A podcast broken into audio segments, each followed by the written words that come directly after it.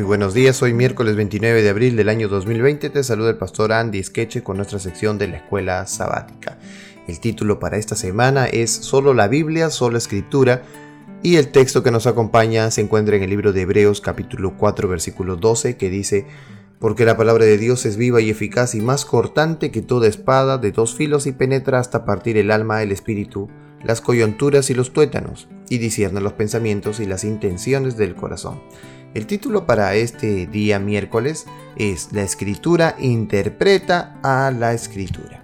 Únicamente porque hay una unidad subyacente en las escrituras, la Biblia puede funcionar como su propio intérprete. Sin esa unidad, la escritura no podría ser la luz que revele su propio significado donde una parte de la escritura interpreta otras partes y por lo tanto se convierte en la clave para interpretar pasajes relacionados.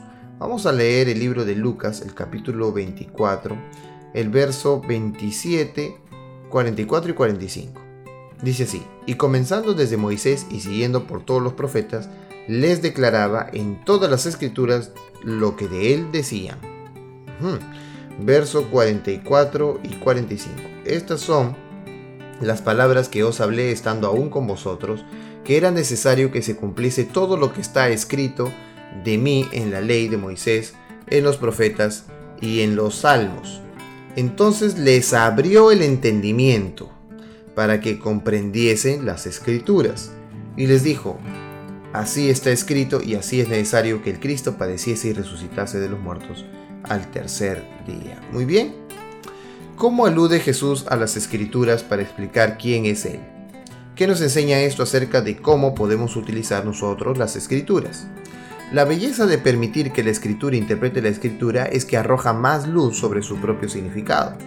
Al hacerlo, no enlazamos varios pasajes indiscriminadamente para justificar nuestra opinión, sino que consideramos cuidadosamente el contexto de cada pasaje. Además del contexto inmediato anterior y posterior de un pasaje que estamos investigando, debemos tener en cuenta el contexto del libro en el que se encuentra el pasaje. Además, puesto que en las escrituras las cosas que se escribieron antes para nuestra enseñanza se escribieron, Romanos 15.4, según Pablo, debemos estudiar todo lo que dice la escritura sobre determinado tema.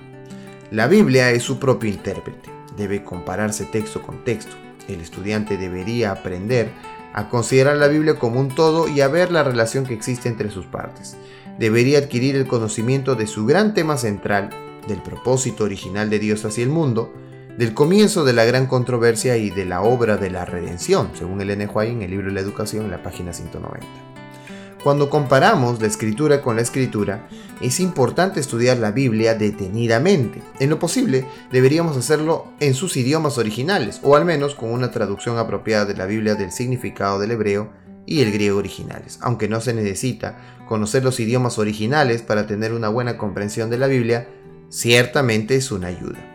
El estudio fiel y en oración de la palabra, con una actitud de humildad y sumisión, seguramente dará grandes frutos. Piensa en una doctrina, como la del estado de los muertos. Enfocarse en algunos pasajes selectos que podría conducir a un error si se ignoran los otros pasajes. ¿Qué nos dice esto acerca de lo importante que es reunir y leer todo en la Biblia? Eh, o reunir todo lo que la Biblia dice sobre un determinado tema para entender mejor lo que se enseña.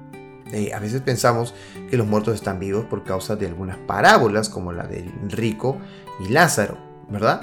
Que Lázaro, eh, bueno, esta, esta parábola que Cristo contó, esta historia, es simplemente un símbolo, no, no es que sea real, no es que algunos van al infierno y algunos van al cielo y están entrelazándose y diciéndose una cosa y otra, no, Jesús lo tomó como una, una anécdota, una ilustración para otra enseñanza profunda, sin embargo, algunos hemos hecho de eso doctrina, es decir, que eso sí existe, de una ilustración. Es como si yo le contara que hay un árbol de manzana con naranjas colgando. Y alguno quisiera decir que sí, sí existe un árbol de manzanas con, con naranjas o con pecanas colgando de, de sus ramas. Eso es imposible, eso no existe. Por lo tanto, solamente es una ilustración. Y las ilustraciones no son doctrina. Que Dios te bendiga, te ayude, podamos seguir estudiando la Biblia a través de la escuela sabática.